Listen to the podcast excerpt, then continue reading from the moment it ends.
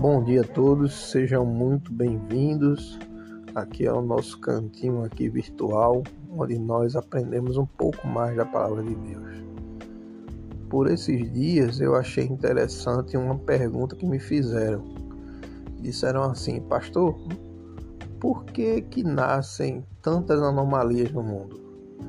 Bebês sem cérebro, crianças com membros a mais, pessoas que nascem com problemas mentais, doenças diversas, até mesmo os animais nascem problemáticos. Então eu gostaria de ter uma resposta bíblica para você também que pensa sobre esse assunto. É interessante que quando o pecado entrou no mundo, ele destruiu toda a ordem cósmica do mundo. Tudo aquilo que Deus criou e disse que era bom e disse que era realmente muito bom, ele agora passou a ser contaminado pelo pecado, passou a ter a marca pecaminosa e passou a ser prejudicado, contaminado por esse pecado. Vamos ver lá no texto de Gênesis que fala um pouco mais a respeito disso.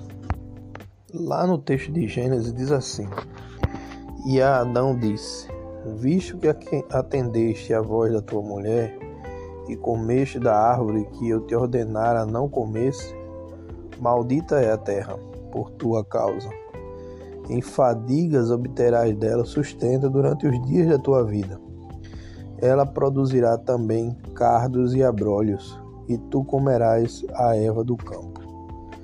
Aqui nós vemos que começou-se, depois do pecado, a entrar o caos. O caos ele entrou em todo o nosso sistema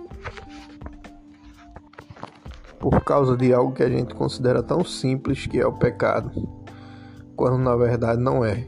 Tem implicações aqui locais, implicações eternas. Então, mais adiante, lá no texto de Romanos, a Bíblia também adverte que a sociedade geme.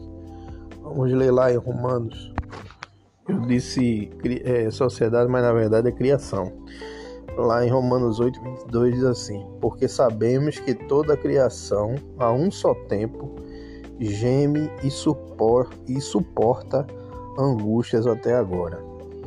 Então, desde esse período de Adão até agora, até esse exato momento, toda a criação ela geme e suporta as angústias do pecado, que atingiu não somente a nós, mas atingiu a eles também e a todo o universo. Então devemos estar atentos ao pecado, devemos renunciar ao pecado, devemos nos afastar cada vez mais daquilo que desagrada a Deus, porque a própria Bíblia diz que o salário do pecado, ou seja, a paga do pecado, aquilo que nós recebemos em troca por pecar, é a morte.